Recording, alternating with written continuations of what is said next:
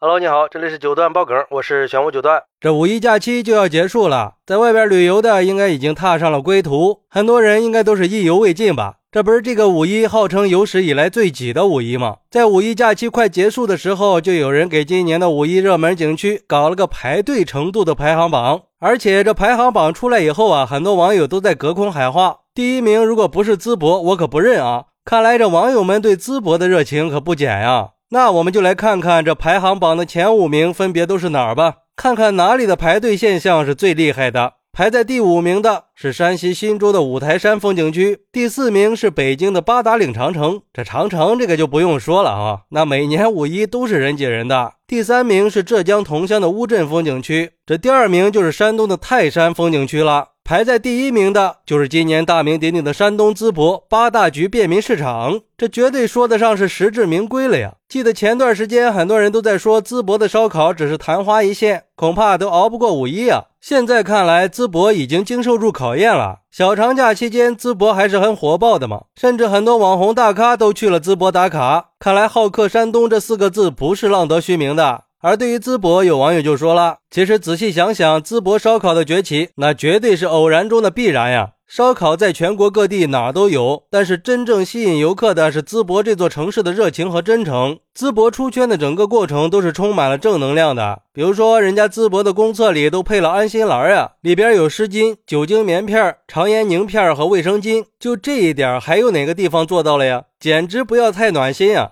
所以我觉得呀，去淄博赶考绝对是去对了。还有网友说，我一个熟悉的朋友刚好五一去淄博出差办事儿，但是回来的时候在酒店门口一直打不到车，眼看着发车时间越来越近了，最后只能硬着头皮跟一辆鲁 R 车牌的车主去求助。结果人家车主二话不说，快马加鞭的硬是赶在发车前到达了车站，并且赶上了动车，还一点报酬都不要。不得不说，山东人民的这份淳朴和热情太感人了。看来这淄博烧烤火出圈，成为网红城市也不是没有道理的。不过也有网友表示担心，有网友说淄博现在成了热门景点，我相信未来的烧烤一定会成为支柱产业的压舱石。但是我还是有点替空气质量担忧啊，这种产业所产生的油污污染会不会比焚烧麦草更加严重呢？希望有专家可以出来解读一下，来减少我们的困惑吗？哎，我觉得这个网友的担心也是有点道理的，毕竟这烧烤的数量太巨大了呀。之前淄博文旅官方就说过，预计这个五一会有超过十二万人前往淄博。现在看来，实际上的人数应该是远远超过这个数字的。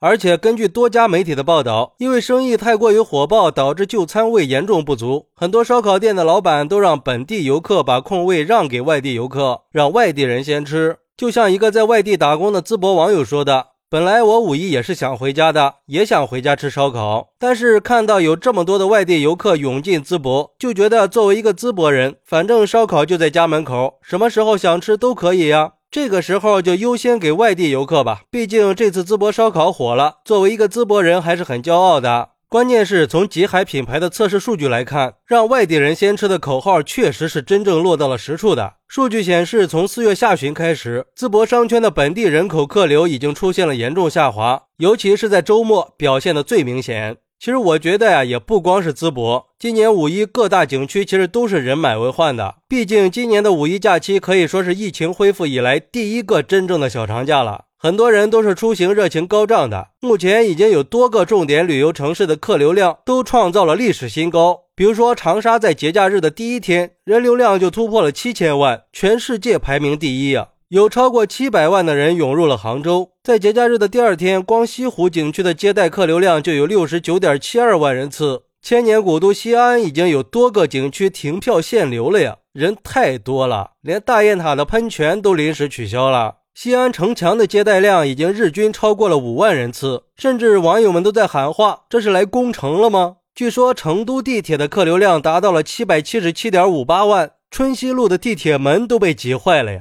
看来有史以来最挤的五一也不是浪得虚名的呀！不管去哪儿旅游，都是分分钟被挤掉鞋呀！好，那今年的五一你出去旅游了吗？快来评论区分享一下吧！我在评论区等你。喜欢我的朋友可以点个关注，加个订阅，送个月票。咱们下期再见。